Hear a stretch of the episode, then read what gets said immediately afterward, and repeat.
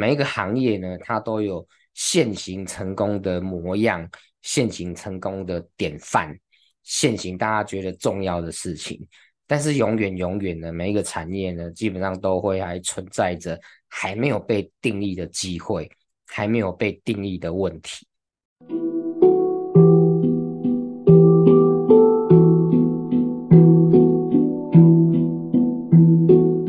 蓝海就在你，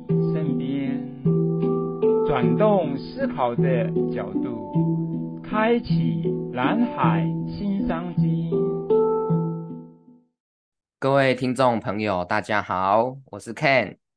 欢迎收听《蓝海就在你身边》。不晓得大家有没有跟我一样，就是觉得身边不管是同事啊、朋友啊，有在健身的人越来越多了。对，那以我自己的观察跟感受，就像现在呃，几乎啦，每天中午都会看到一些同事。然后就利用中午休息的时间，那他就背着包包，然后到公司附近的健身房去运动，然后等休息时间结束再回来继续工作。对，或者是说，呃，也会有一些同事，然后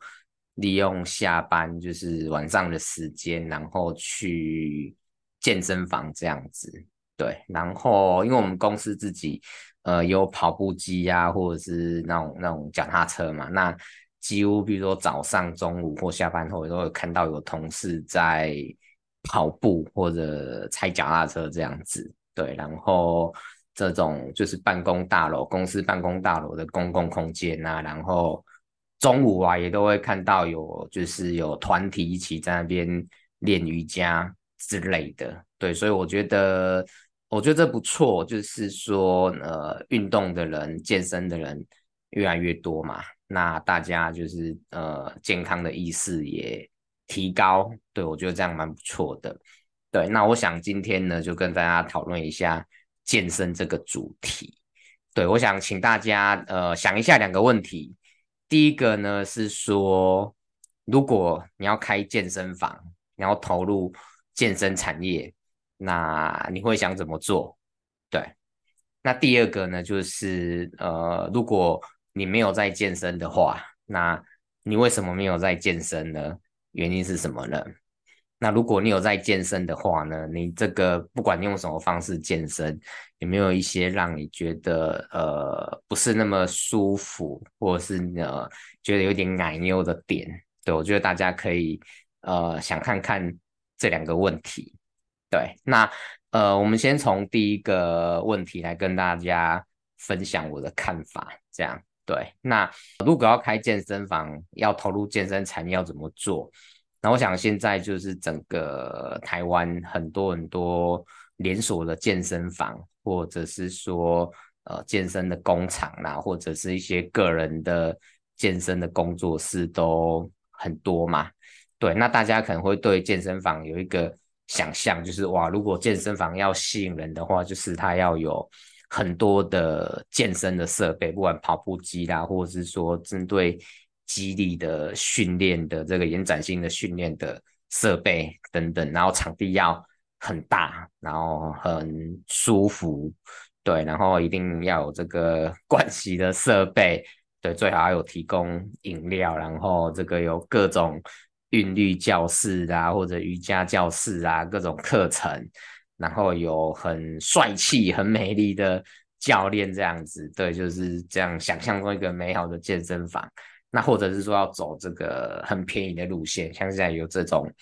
呃一元一分钟的健身房嘛，对，大家可能会想象说，哇，如果要去投入这个产业，要这样子做，那那才能够成功，才能够吸引到顾客，对，但是。呃，这个模式如果现在市场上已经很多了嘛，那也有一些已经很成功，或者是说它的客群很稳定的这个这个 健身房了。对，那你要怎么办呢？就一样继续去做竞争嘛，就是呃用更好的设备，然后更便宜的价钱。对，那通常这样子做就是会就是会陷入这个红海的血腥的厮杀嘛。对，那所以呢，我今天想呃，先跟大家分享三个呃我自己就是亲身看到的一些关于在健身产业里面，我觉得是属于蓝海的小故事这样子。那第一个呢是这个跟健力有关系的，健呢是健康的健，力量的力。那因为呢我自己就有两个同事是很热爱健力的，那他们都会参加这种健力的比赛。呃，我我先跟大家解释一下什么叫健力的比赛好了。那当然我很外行啦，就是说我跟他们聊，还有自己 Google 的资讯这样子。就是呃，健力呢，就是其实跟举重有一点点类似，就是要把这个杠铃举起来嘛。对，只是说呃，健力的部分呢，它会分成三个动作。来做，分别是深蹲，然后卧推跟硬举。对，那大家有兴趣可以再去了解一下这三个动作各是什么。那他跟我们就是在那个 电视上看郭婞淳在举重，吼，就是会有会有一些差异性。对，但是他他不是健美，他是健力，那也是要把杠铃举起来这样子。那台湾呢？呃，我试着查。从事健力的这个人口有多少？那查不太到这样子的一个资料，但是也可以看到说，确实身边有越来越多人就是在从事健力这个，像那个很知名的网红那个馆长陈志汉先生的成吉思汗应该是健身房嘛，对，那他们也是每年都会举办健力比赛这样子。我同事就跟我分享他们。健力圈有三个很知名的教练，对，那他们呢，就是在 IG 上面，就是帮人家开训练的菜单，因为呃很多练健力的人，他们其实都蛮自律的，那也都知道呃什么动作要怎么训练，所以说呢，他们不太需要再特别去健身房或找教练做一对一的指导，他们需要的是说有人帮他们安排。呃，我今天要练什么，然后明天要练什么，练几组之类这样子的一个训练菜单。他们三个专业的健力教练呢，他们就是在呃 IG 上面，就是透过 IG 跟跟呃加入的会员讨论，然后帮你开一个月的菜单。对，那他们三个人的开菜单的这个一个月的价钱哦，分别是两千五、三千、三千五。对，那平均来讲，就是请他们要开帮你开训练菜单的话，一个月就是要三千块台币嘛。对，那比较令我惊讶的是，就是说有固定在找他们开训练菜单的人，那平均每个月都是超过两百个人的。对，那也就是说呢，呃，这三位健力界的这个教练，那他们透过他们的专业，那只是帮人家做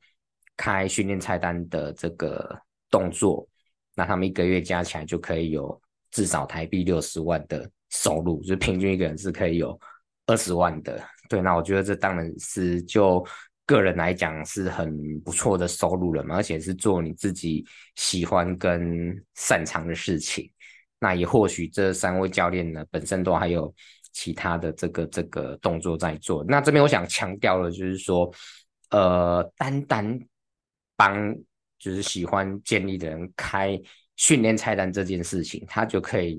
去把它听成一个商业模式，而且是很多从事健力的人愿意接受的，那也喜欢的。对，因为他们如果就是去去教练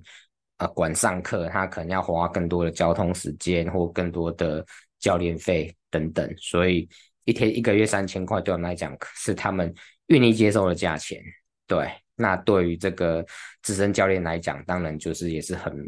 不错的收入嘛。所以这是第一个，呃，我想跟大家分享的，我觉得一个小故事。对，就是没有很，甚至要不需要一个，不需要一个这个这个空间，不需要一个实际的空间，那你就可以在健身这个行业去创一个商业模式。对，我觉得这个是呃很棒的一个小故事，跟大家分享。那第二个呢，我想跟大家分享的是，呃，有一个叫做可尔斯的呃连锁的健身房，女性连锁健身房。那它的英文叫 Curves，就是曲线的那个 Curves。那这个连锁健身房呢，目前在台湾就是从二零零七年开始进来之后，到现在已经有超过两百五十间的连锁跟加盟店了。那全球来讲呢，已经有，但是从美国那边创立的，全球来讲已经有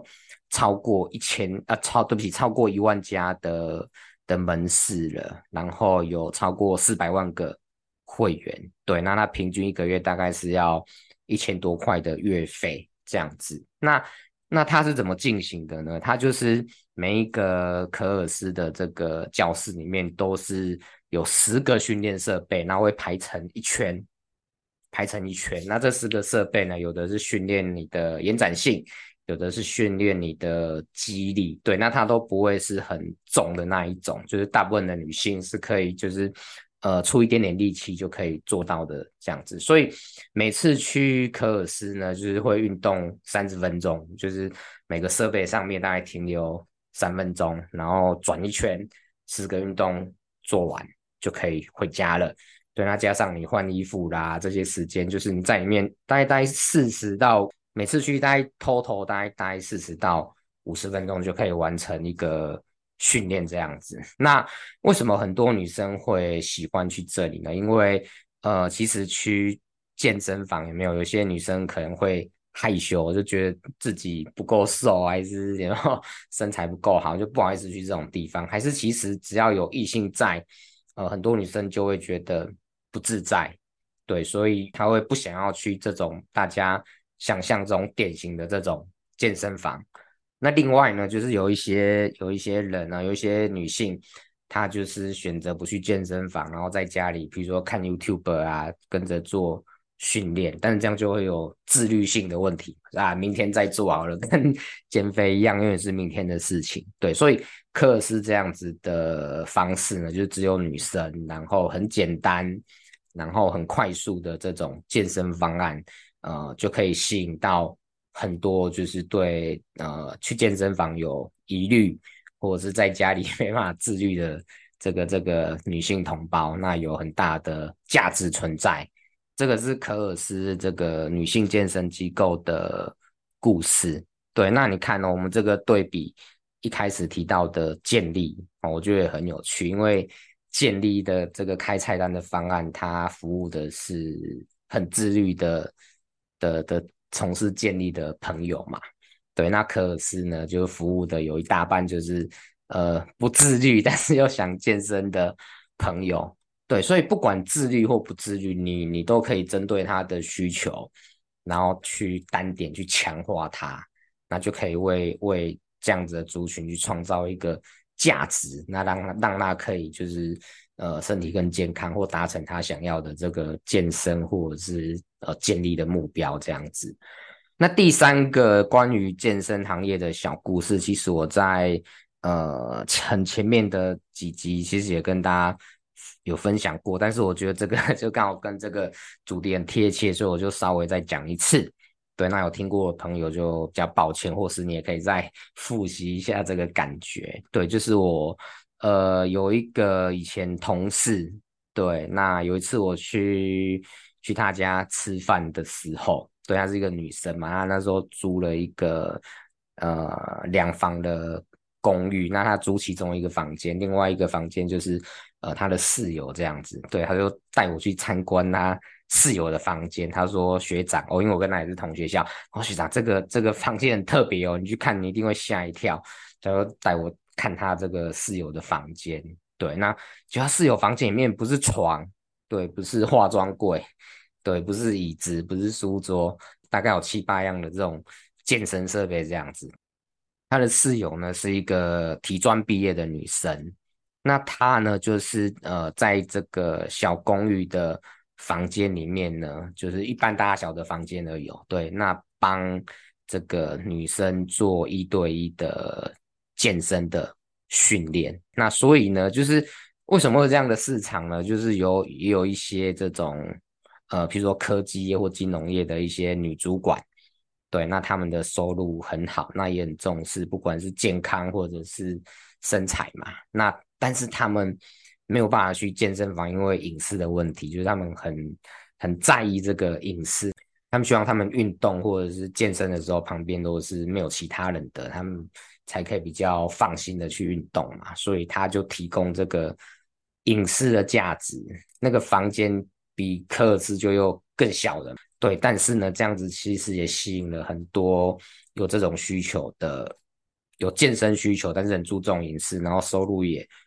很好的女生。所以，所以现在的行情大概一小时要一千八。左右，那他如果一天就是上五小时的课，就有九千块的收入。那他即便都周休日，一个月是二十几万的收入，那一年也就会超过两百四十万。一样，我们拿这个这个一对一，还有科尔斯一对多的对比，一样都是针对女性，你也是可以会有不同的价值去做诉求，那就可以提供就是不同定位的这个群体。那那满足他的需求，那你也可以获利这样子。所以今天想跟大家分享这三个就是健身，我觉得是蓝海的案例。第一个呢，就是在建立的这个呃客群里面，那专门去帮就是人家开训练的菜单，客制化的训练的菜单。那第二个呢是可尔斯，对，那他是针对女性的朋友，那不愿意去。呃，这种典型的健身房，然后也就是不够有自律在家自己运动的朋友，那提供一个简单快速的又很便宜的运动方案。那第三个呢，就是针对呃女生提供一对一的很很很注重隐私的这种呃健身的训练。那这三个商业模式都是非常成功的，你可以自己一个人创业。譬如说最后一个这个单身公寓的案例，那你也可以把它拓展成这个全球超过一万个连锁的，已经是个全球化的商业模式这样子。所以任何一个行业呢，它都是有无限的发展空间。哈，对，所以我把这三个案例的这个共同点再整理一下，就是呃，我们对现在对健身行业会有一些。想象嘛，就是现在健身房的样子。那当然，那是一个成功的模式，但是就不代表在这个行业里面没有其他的价值，我们可以去创造，可以去提供。对，那这三个这三个这个案例呢，他们都只处理一个问题而已哦。健力处理的是菜单的问题，那科尔斯处理的是快速简单的这个提供这样子的价值。那单身女子公寓的训练提升，提供的是这个隐私的价值。你只要能够找到一个使用者在意的事情，那你去提供一个 solution，那都都是一个蓝海的机会。这是第一个重点，就是我们其实都只要在一个产业里面处理一个问题，那都可以创造一个新的商业模式、新的蓝海机会出来。那第二个呢，就是每一个行业呢，它都有。现行成功的模样，现行成功的典范，现行大家觉得重要的事情，但是永远永远的每一个产业呢，基本上都会还存在着还没有被定义的机会，还没有被定义的问题。对，那这些呢都是商机。那第三个呢，就是算补充提醒，因为我们也很常常提到，就是说要找到这些。痛点，找到这些机会，最重要的是要实地去观察这些使用的状况、流程，然后去访问在使用的人，或者是没有进来用的人，他为什么没有进来用，或者是用的时候有什么样的痛苦或者不满意？对，那如果只靠二手资料，我们都只能了解现在产业成功的方式，我们是比较难去找到。存在，但是还没有被定义的问题的，所以呢，就是实地去观察、访问还是非常、非常、非常重要的。所以，那这个是针对就是呃，我们用健身产业的蓝海的案例，那来跟大家分享，就是呃蓝海的一些原则。对，那我们节目，那我们这一集节目一开始有问到。第二个问题嘛，就是，哎，各位自己有没有在运动？那如果有在运动或健身，你有没有一些你不舒服或者是觉得是 痛点的地方？那或者是更重要的是说，如果你是想运动、想健身，但是没有去的人，那你为什么不去呢？对，这个不去的点，其实通常都是很大的商机。对，特别是特别是如果不止你，很多人都这样想的话，那如果能够去提供解决这个问题的方案，它就会是一个呃新的商业模式，然后是可以呃获利，那也可以对使用者创造价值的。所以，所以大家可以想看看自己为什么呃想健身，但是又没有在健身，那这些都是。商机，那当然就是大大部分人也不会真的去哦，因为这样子就去创业嘛，就去就去投入健身产业。但是真的去思考说自己为什么没有在健身，或者是想做怎么样子的健身没有去做，那去帮自己找到一个方法去解决这个问题，那让自己能够更规律、更有系统的去运动、去健身。那让自己的身心都更健康，对，我想这个是更重要的。那所以呢，就是希望大家都能够有更规律、更有系统的运动，那大家都越来越健康。好，那我们今天这一集的节目就跟大家聊到这边了。那谢谢大家，拜拜。